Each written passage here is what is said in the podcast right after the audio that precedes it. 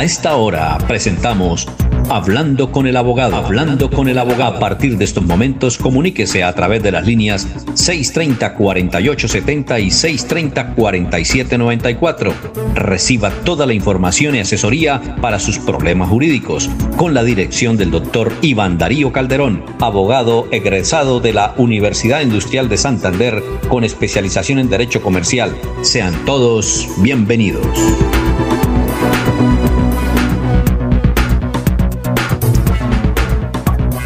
Muy bien, ya está el doctor Iván Calderón.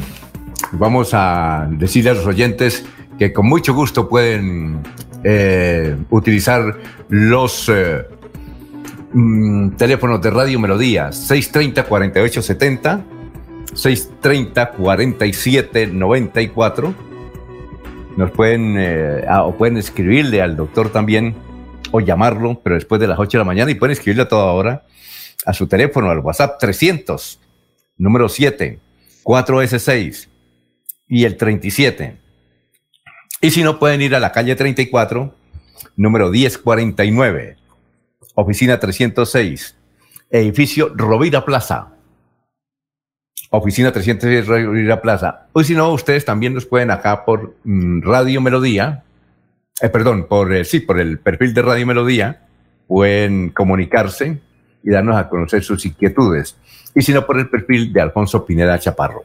Doctor Iván Calderón, lo escuchamos. Muy buenos días. Hola Alfonso, muy buenos días. Un saludo muy especial para usted y para todos los oyentes que hasta ahora se sintonizan con nosotros en la señal de Radio Melodía. Como siempre, contento de estar aquí eh, con el fin de resolver las inquietudes jurídicas de nuestros oyentes. Bueno, ¿y, tenemos eh, tarea o no? Sí, Alfonso, para hoy eh, que quedamos de averiguar eh, ese comentario que nos había manifestado un oyente respecto del SOAT, ¿sí? Hay que manifestarle pues al oyente y a los demás que nos escuchan a esta hora que la información relacionada con que ya no, de que ya no era obligatorio tener el SOAT es totalmente falsa, ¿sí? Recordemos que el SOAT pues está regulado y, es de carácter obligatorio para todos los vehículos que circulen en nuestro país. ¿sí?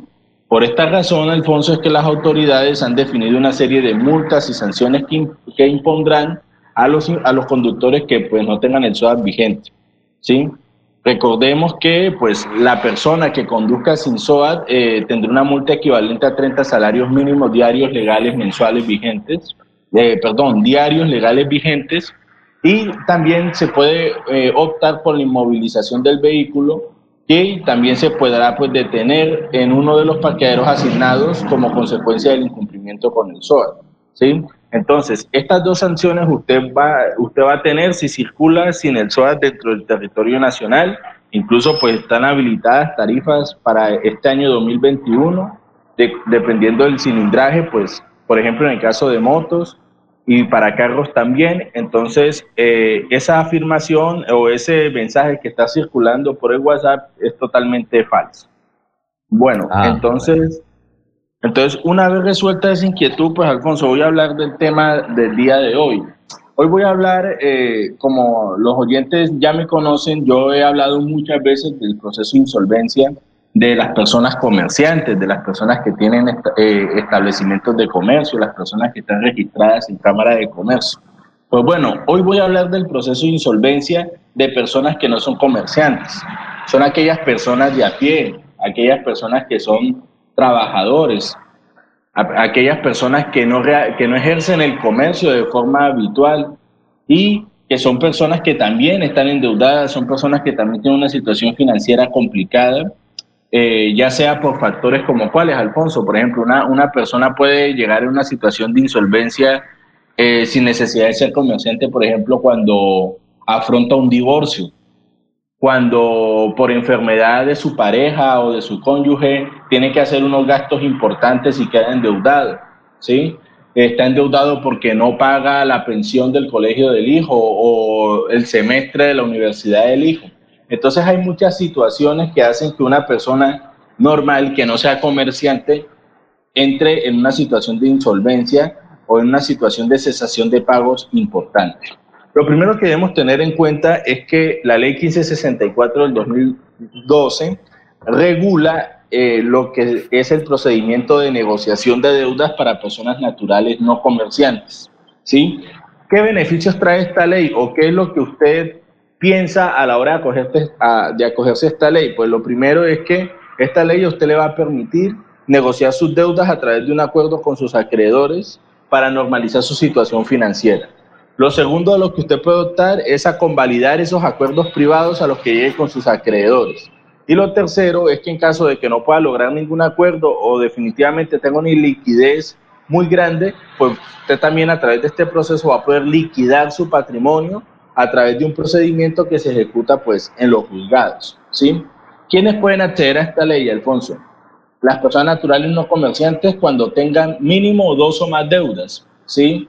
O obligaciones con diferentes entidades o personas eh, estas pueden ser naturales o jurídicas, es decir, usted puede tener deudas con bancos o con, o con personas que no son bancos, con, por ejemplo, personas que a usted le prestan dinero, familiares, etcétera, y usted debe tener una mora o cesación de pagos mayor a 90 días, es decir, mínimo dos deudas y una mora de 90 días, eh, o contra la cual usted ya tenga mínimo dos procesos ejecutivos o de cobro en curso. Si usted, por ejemplo, no tiene dos deudas, pero ya está demandado por dos personas y está en un proceso ejecutivo en curso, pues también puede acogerse a la ley de insolvencia. Eh, ¿Ante quién se adelantan estos procedimientos, Alfonso? Estos procedimientos se adelantan ante los centros de conciliación debidamente avalados por el Ministerio de Justicia y del Derecho y las notarías del lugar del domicilio del deudor. ¿sí?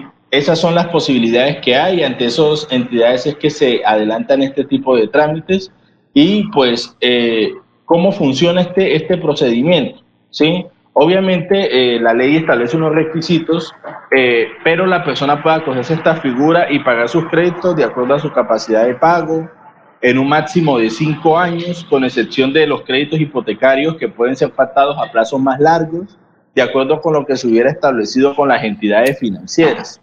¿sí? ¿Cómo uno puede de pronto, Alfonso, negociar este, este tipo de deudas? ¿sí?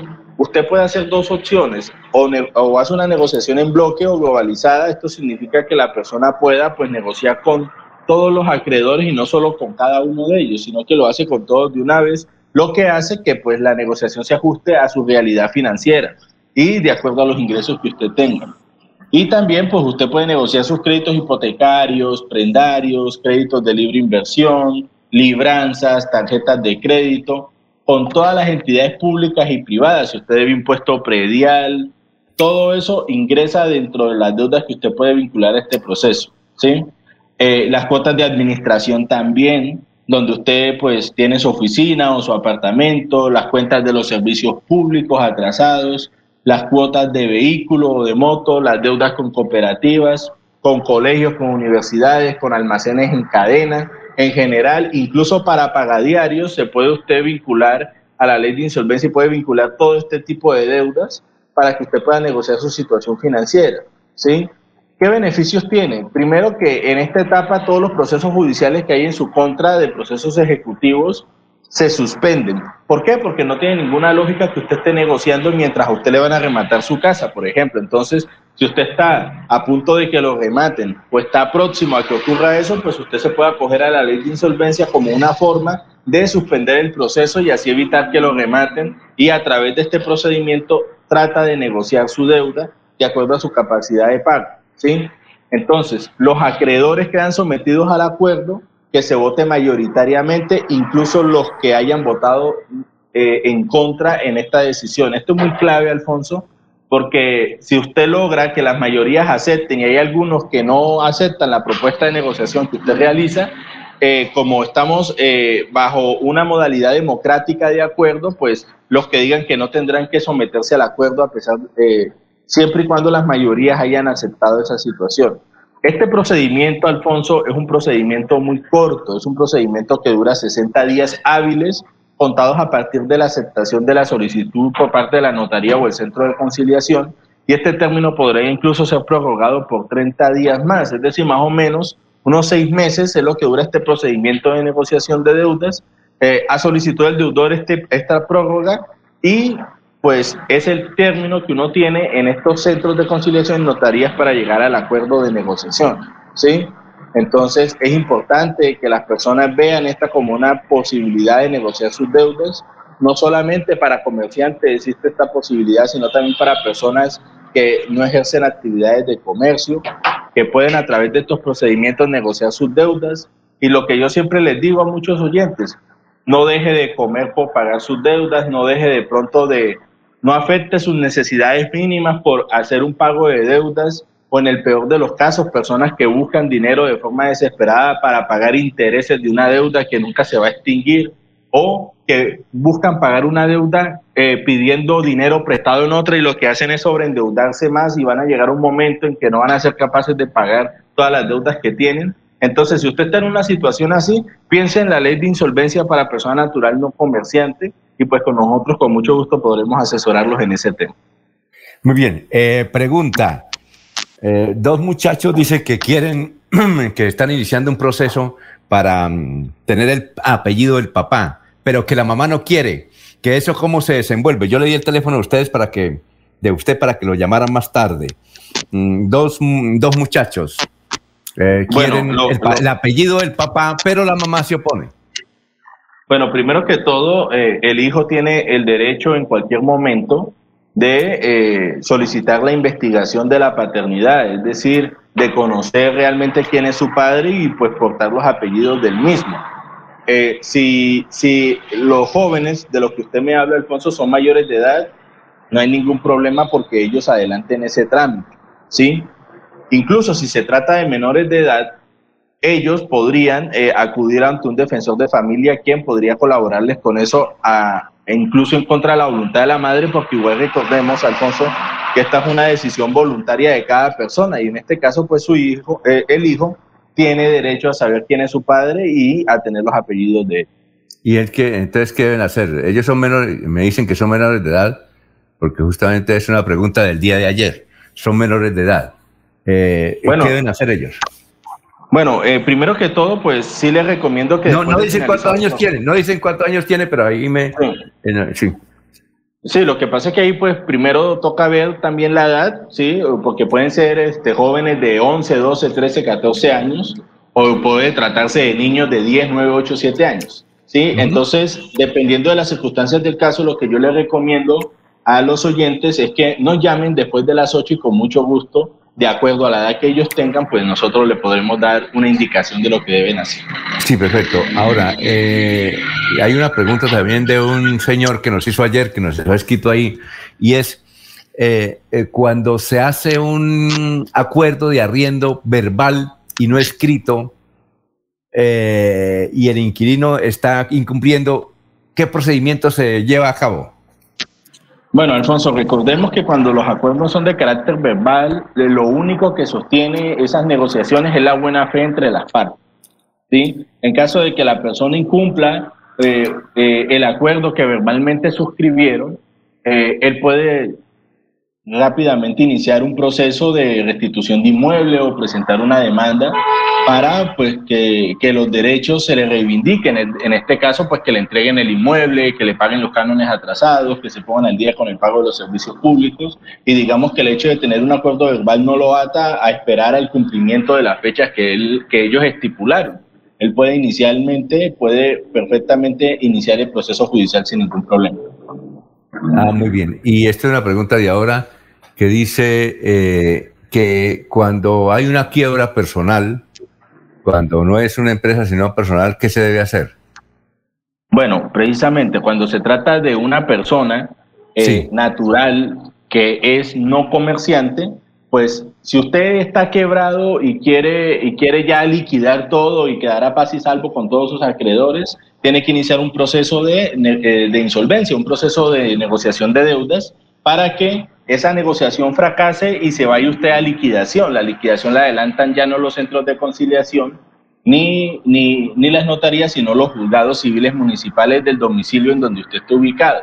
Sin embargo, usted no puede irse a liquidación de forma automática o a la quiebra de forma automática. Tiene que pasar primero por la negociación de deudas, es decir, intentar negociar sus deudas. Ya si no es posible, pues se va a liquidación y y pues eh, también se acoge algunos beneficios que tiene pues los procesos de liquidación en materia de insolvencia, pero lo puede hacer perfectamente.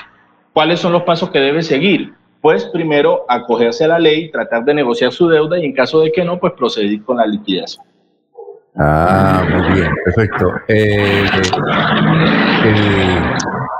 bueno, esta pregunta ya la han hecho, pero hay que responderla porque es de una joven que dice que cuando lo, que a ella la despidieron del cargo llevaba tres años sin justa causa de una empresa privada. Bueno, si a ella, eh, para todos los oyentes que nos escuchan, que son empleados y fueron despedidos y consideran que no fue con una justa causa, eh, ellos tienen dos opciones. Muchas de las personas que conozco tratan de, de, llegar a un acuerdo sin iniciar un proceso judicial de forma automática porque ellos guardan la esperanza de que de una forma mucho más amena, mucho más rápida se pueda resolver el conflicto. Sí. Si usted es de las personas que considera que esa es una opción, que su empleador es una persona eh, razonable, que se deja hablar, con la que se puede llegar a un acuerdo, uno puede solicitar una conciliación en el Ministerio del Trabajo, ¿sí? En donde él, usted va a concurrir eh, con su respectivo abogado y el empleador concurre y llega a un acuerdo respecto al pago de la liquidación y de la indemnización por despido sin justa causa. En caso de que esa negociación fracase, usted está habilitado para interponer una demanda ordinaria laboral en contra de su empleador para que él le reconozca todo, pues, todos los dineros que le debe. Sin embargo, hay que advertirle a los oyentes que la conciliación no es obligatorio hacerla, sino que muchas personas lo hacen para evitarse, digamos, el pleito, el litigio, el proceso judicial. Entonces, para todos los oyentes que nos escuchan, tienen esas dos alternativas y siempre recuerden que tienen tres años para reclamar sus derechos laborales desde el momento en que fueron despedidos. Ah, muy bien. Eh, aquí hay una pregunta de circulación y tránsito. Jenny dice que cuando eh, una dueña de carro o conductora, como el caso de ella, Jenny, eh, se niega a entregarle los documentos al alférez o al agente de tránsito porque considera que ahí no hubo sanción. ¿Qué le puede suceder a ella? Ella, ella no entregó los papeles ayer que le pidieron porque no estaba cometiendo ninguna infracción. ¿Que ahí qué procede? Bueno, acá hay dos cosas. Primero que todo, pues eh, nosotros como colombianos tenemos una obligación, ¿sí? De actuar de, de, buena manera conforme a las autoridades que nosotros tenemos, que nos rigen, en este caso la autoridad de tránsito. Lo que sí no es, eh, lo que sí no es permitido, Alfonso, y que yo he visto a veces, es que algunos policías que no son de tránsito pidan papeles relacionados con ese tema. Por ejemplo, para mirar si usted tiene el seguro vencido, si está la tecnomecánica. Ese tipo de acciones no la puede realizar un policía que no sea de tránsito. Frente a ese caso, uno puede negarse a entregar esos documentos. ¿sí? Un policía que no sea de tránsito, por mucho lo que le podrá pedir usted la cédula para verificar si tiene antecedentes o no. Pero en caso de que sea una autoridad de tránsito que le está pidiendo los papeles y usted se niegue, pues usted puede ser o puede ser acreedor de algún tipo de sanción, ¿sí? Sin embargo, en este momento, Alfonso, no tengo eh, la lista de las sanciones por, por no entregar este tipo de documentación, entonces, para el día lunes le tendrá al oyente la respuesta concreta. Anotó en, la libreta, doctor. Sí, señor, ya acá la estoy anotando. Eh, eh, eh, es decir, y, a ella se le llevaron el carro. es que dice. Sí, claro, Es, que, es, que, es que el tema es el siguiente, Alfonso. Usted, si no entrega los papeles, usted va a ser acreedor de una multa, ¿sí? Lo que, lo que necesitamos aclarar para el lunes es si la multa da para inmovilización del vehículo, ¿sí? Si da para esa situación. Entonces, el día lunes, con mucho gusto al oyente y para todos los demás oyentes, cuáles son las consecuencias de no pues facilitar el trabajo de los agentes de tránsito que están actuando pues acorde a la ley. Sí, y, una cosa, es cierto que cuando a uno le, ponen un parte, y eso lo hemos, eh, mm, lo hemos escuchado, la persona pues que no se asuste y que tiene derecho a ir a reclamar, es decir, a, citar una audiencia si consideras que es injusto el parte, ¿verdad? Claro, totalmente, Alfonso. Es que usted, usted lo que cuando, cuando usted recibe un parte, usted recibe un comparendo. ¿Y un comparendo qué es? Con, esa, con ese documento, con ese papel que usted le entregan, usted tiene el derecho de comparecer a la autoridad de tránsito respectiva y a través de una audiencia demostrar mediante las pruebas que usted lleve que usted no realizó la infracción de tránsito y que el, la autoridad de tránsito en este caso se equivocó o no hizo una valoración adecuada y a usted no le van a poner la multa. ¿Cuál es el problema? Que las personas le ponen el comparendo, nunca comparecen a la autoridad de tránsito y pues si no comparecen, pues les ponen la multa porque dan por sentado que la información que, dio eh, eh, la autoridad de tránsito está acorde a la ley. Entonces, si la persona considera que tiene como demostrar que no cometió la infracción, pues debe comparecer ante la autoridad de tránsito. Muy bien, eh, aquí nos escribe Alberto, dice lo siguiente, es que no, bueno, dice Alberto, dice que, que me mandes un papel ahí, dice que cuando se inician, un momentico, que cuando eh, se inician los procesos de, de lo que usted mencionó hoy, de la ley de quiebras, y ya la empresa está embargada, eh, ¿Qué va a pasar con eso? ¿Se desembargan las cuentas? Bueno, esa es una buena pregunta eh, porque estamos ya hablando de insolvencia de personas comerciantes, en este caso una empresa. ¿sí? Uno puede solicitarle al, juez del concurso, en este caso de la Superintendencia de Sociedades, eh, el levantamiento provisional de las medidas cautelares. ¿Con qué fin? Con el fin de que los dineros que ahí se encuentran retenidos se puedan utilizar para invertirlos en el negocio para salir a flote, porque muchas personas no es que estén en una situación crítica por causa de, la, de, no tener bienes o todo eso, sino porque no tienen liquidez. Y esa liquidez está dada en los dineros retenidos. Entonces, si usted logra que le devuelvan estos dineros retenidos para poderlos invertir nuevamente en su negocio, lo más seguro es que pueda continuar ejerciendo su actividad eh, comercial. Entonces sí, es una posibilidad que se le puede plantear al juez, en este caso al superintendente de, sociedad o al intendente, en el caso, en el caso concreto, para poder pues seguir adelante con la actividad comercial que realizan. De todas formas, si las personas, Alfonso, tienen dudas y son comerciantes, también nos pueden llamar porque realizamos procedimientos de insolvencia de persona comerciante, no solamente persona natural comerciante, sino también empresas. Entonces, si tienen dudas o inquietudes, nos pueden llamar y también con gusto pues resolverles las inquietudes. Eh, pero que quede claro que si la empresa está embargada, se puede solicitar la ley de quiebra, ¿cierto? No importa que Sí, claro. Eso no, no importa. De hecho, muchas de las empresas acuden a estos procesos precisamente porque están embargadas. ¿sí? Entonces, los embargos evitan de que ellos puedan trabajar normalmente e incluso pues Normalmente estas demandas son por causa de bancos o proveedores a los cuales ellos le deben dinero, entonces es importante que ellos negocien esa deuda para salir de ese embargo y resolver ese problema. Eh, eh, pero, a ver, ¿y cuánto se demora eh, el desembargo? Porque bueno, a ver, sí, claro, cuando, cuando estamos hablando ya de empresas, el, el proceso se adelanta en la superintendencia de sociedades, ¿sí? Dentro de los decretos eh, que se dictaron el año pasado por parte del Gobierno Nacional está la posibilidad de solicitar el levantamiento de medidas cautelares, ante lo cual es este, el juez del concurso quien determina la viabilidad o no de esto. Si el, si el juez del concurso haya que si es necesario levantar las medidas cautelares, lo hace en el auto que admite la demanda. O sea, usted radica la demanda y cuando se la aceptan, en ese mismo documento de aceptación le indican si le levantan las medidas cautelares o no de una vez. Y eso pues puede demorarse aproximadamente, ¿qué? Por ahí un mes y medio, dos meses eh, de lo que se demore eh, en evaluar o en calificar la demanda que se, que se radicó y al momento en que el juzgado, en este caso, pues sería la superintendencia la aceptar. ¿Eso quién lo da? ¿La superintendencia o el mismo juzgado? Eh, la superintendencia para empresas, cuando se trata de empresas es la superintendencia y cuando se trata de personas comerciantes eh, son los juzgados eh, civiles del circuito. Ah, bueno. ¿Cuáles son sus redes sociales? Sí, claro, Alfonso, me pueden ubicar en Iván Calderón Abogado en Facebook y en Instagram. y ahorita después de las 8, número telefónico que, mencionamos siempre todos los días. Y ya, venga, venga, lo mencionamos. Venga, lo mencionamos de una vez, repetimos, repetimos. El 300, el número 74S6 y el 37. Por ahí pueden llamar al doctor Iván Calderón ahorita después de las 8, ahorita tan pronto termine el programa, porque en cualquier momento también le pueden escribir, ¿no, doctor?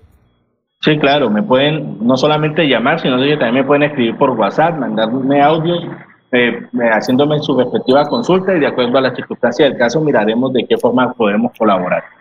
Bueno, entonces nos vemos el lunes, doctor Iván Calderón, para más eh, inquietudes de los oyentes y más eh, pronunciamientos suyos. ¿Te parece? Sí, claro que sí, Alfonso. Nos vemos mañana. Que Dios los bendiga. Que tengamos. No, mañana no. El, mañana no. El lunes. Sí, el lunes, sí. que tengan un excelente fin de semana y, cuídense mucho. Muy bien, y sigan en melodíaenlínea.com y 1080m. Adiós. Los invitamos a una próxima emisión de este su programa Hablando con el abogado. Hablando con el abogado. Comuníquese durante todo el día con el doctor Iván Darío Calderón al celular 300 766 6637 300 766 6637. Agende su cita y reciba la solución a su problema jurídico. Gracias por la sintonía.